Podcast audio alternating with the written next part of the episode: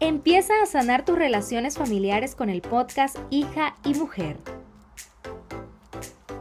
Soy Isabel Galíndez, teoterapeuta familiar sistémica, y estoy feliz de poder responder tus inquietudes y enseñarte todo lo que sea acerca de cómo puedes sanar con tu familia. Hace una semana vi una serie en Netflix que se llama El amor es ciego. Bueno, es más bien un reality show. Eh, si no lo has visto y te llama la atención, bueno, vas a tener que adelantar esta parte porque te voy a hacer spoiler. Resulta que es un, es un lugar donde se encuentran hombres y mujeres con el propósito de tener citas y conocerse. Entonces, bueno, ver con quién haces clic, con quién no, para luego planificar una boda en menos de 30 días. Y bueno, eh, una de estas parejas era una muchacha venezolana, por cierto, y nada, se enamoró de, uno de los, chicos que estaba allí. Bueno, él le pidió matrimonio porque la dinámica es así. O sea, ellos se conocen a ciegas en unas cápsulas donde cada quien está en su lado haciéndose preguntas o haciéndose, sí, exacto, teniendo citas.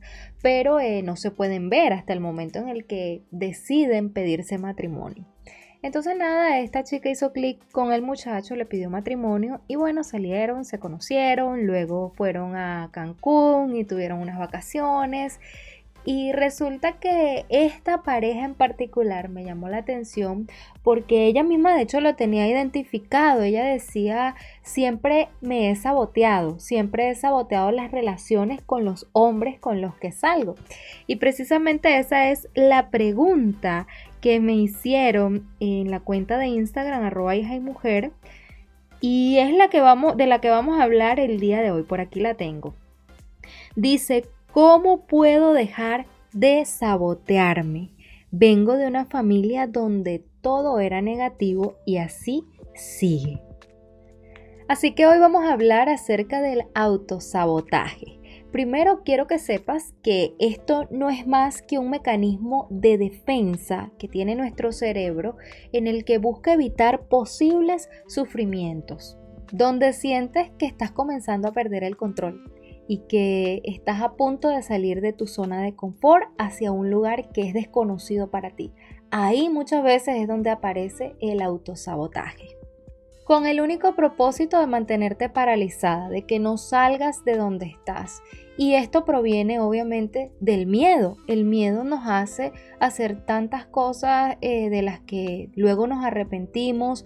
El miedo nos controla muchas veces y domina nuestras decisiones. Con el hecho de no terminar algo que empiezas, de postergar algo que sabes que es inevitable, que debes hacer o que debes terminar, con sentir que no eres suficiente, que por eso es mejor no intentarlo, porque si no sale perfecto, entonces ¿para qué? Entonces, fíjate que hay muchas formas en las que tú puedes estarte autosaboteando y quizás hasta sin darte cuenta.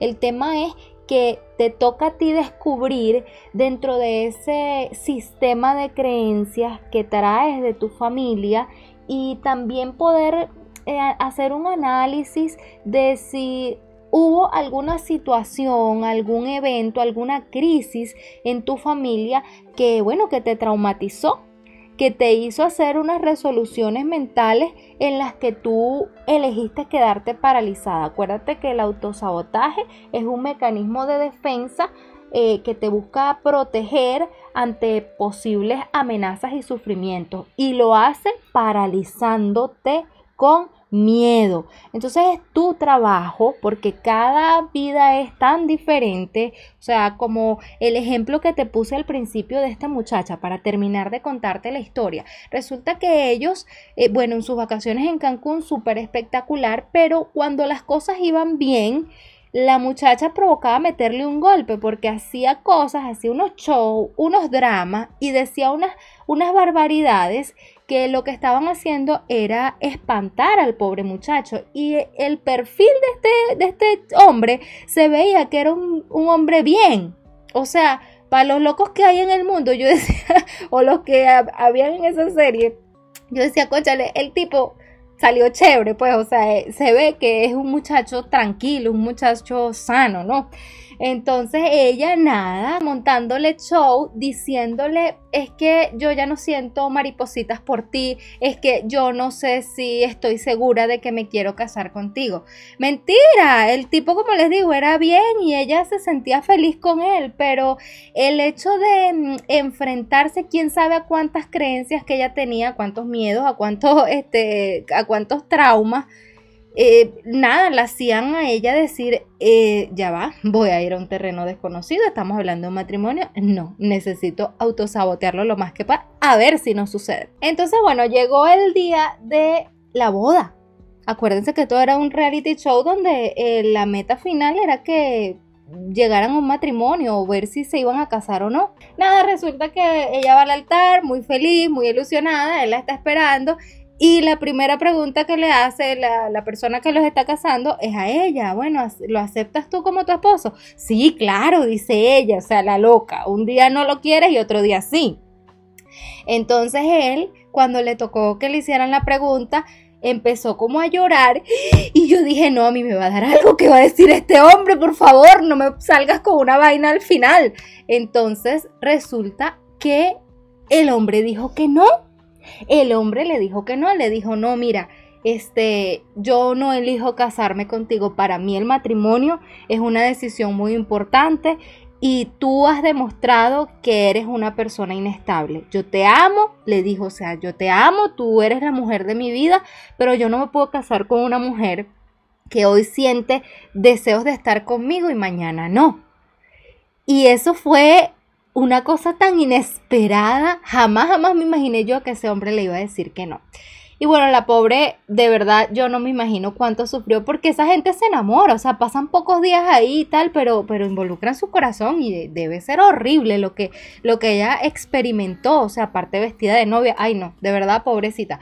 Pero me dejó una reflexión muy grande. Yo dije, mira, qué tremendo es el autosabotaje nos puede robar oportunidades tan valiosas de tener la vida que queremos.